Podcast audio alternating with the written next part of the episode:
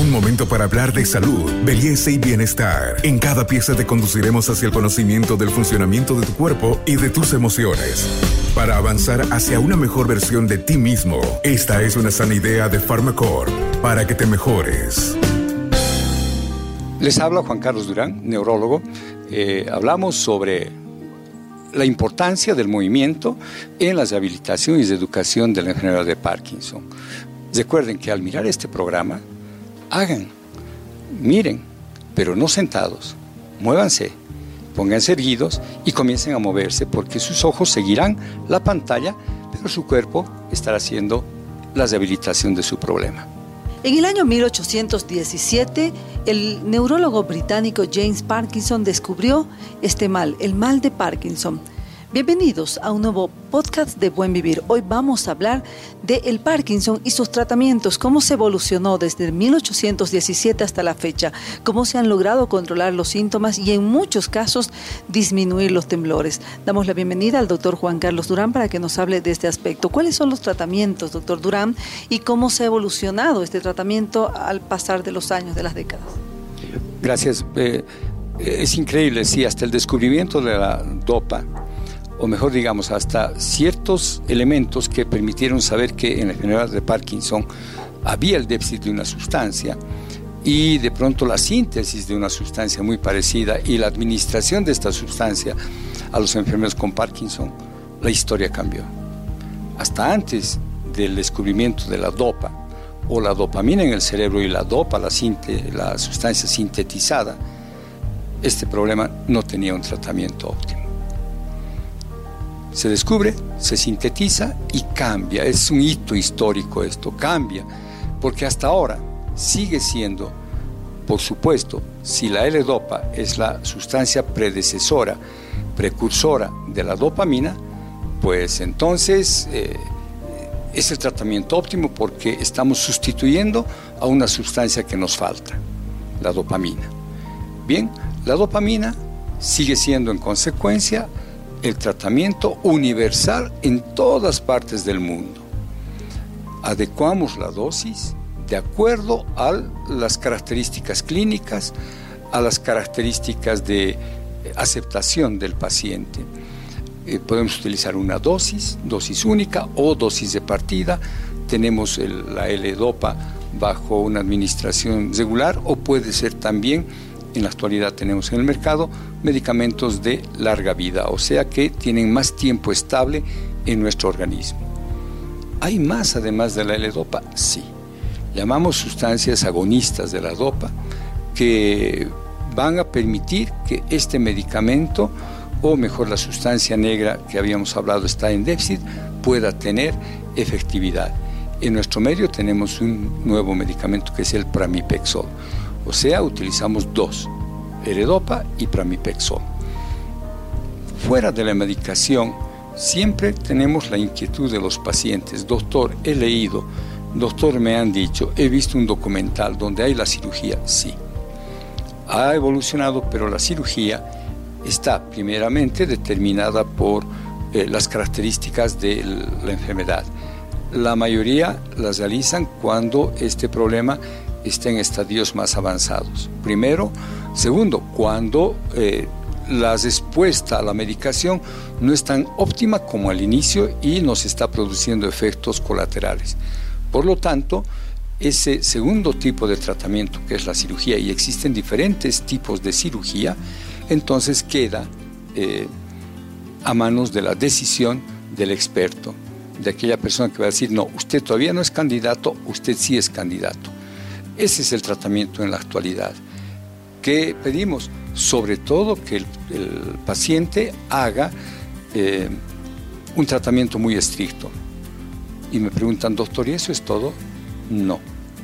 Porque si bien el tratamiento es la parte fundamental porque estamos sustituyendo una sustancia, el ejercicio o la actividad física es un hito que ha también cambiado eh, la evolución del Parkinson. Personas que están quietas, personas que están sedentarias, evolucionan más rápidamente.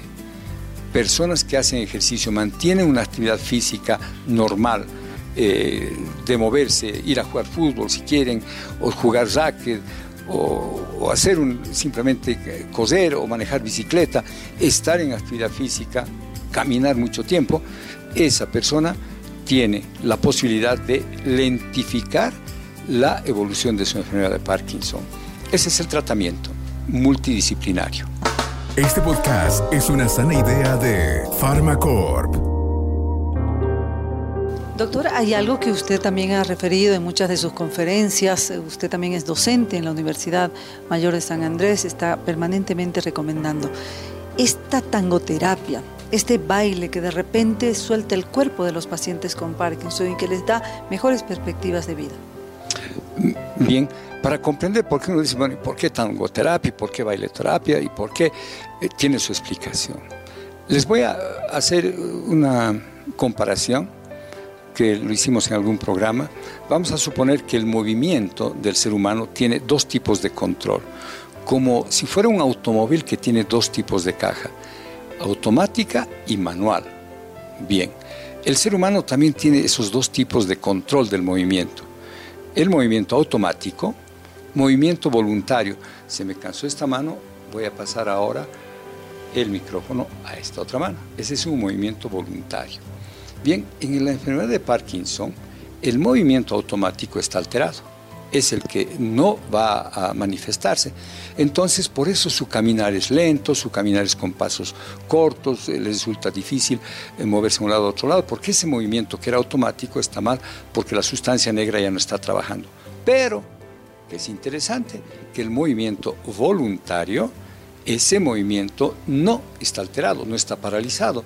Entonces, si la persona, por ejemplo, está temblando y le decimos levante la mano así, hace, deja de temblar, o está temblando y le decimos apriete, deja de temblar.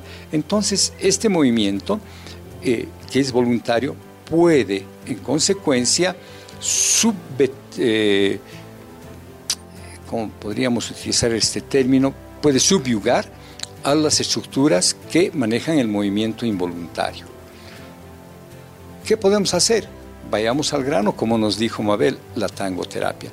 Se han hecho unos estudios muy interesantes en Argentina donde se observó que los pacientes que iban a hacer esta actividad física y además de creativa, de bailar tango, observaban que sus movimientos mejoraban entonces se asimila muy bien que todos los ejercicios que nosotros hagamos que sean novedosos, movimientos como jugar fútbol, etcétera, eso nos va a lentificar la evolución del Parkinson.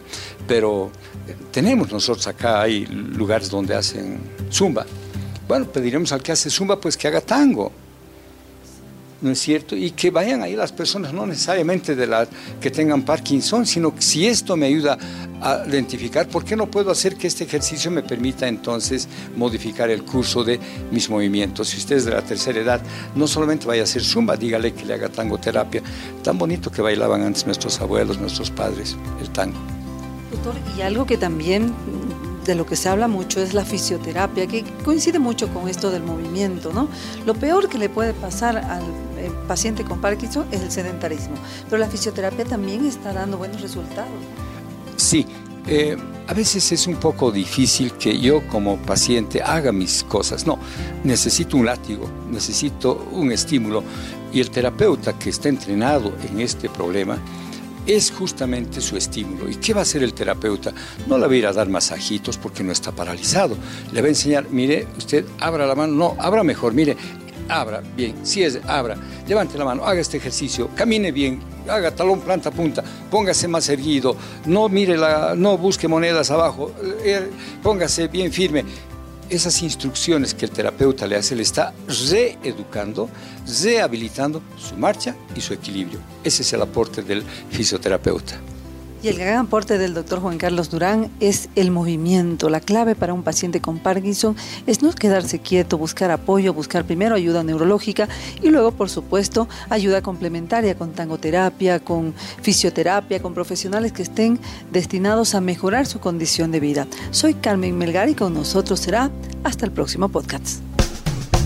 Hasta aquí llegamos hoy. Síguenos en nuestras redes sociales de Facebook, Instagram y en nuestra revista digital Buen Vivir. Esta es una sana idea de Farmacor.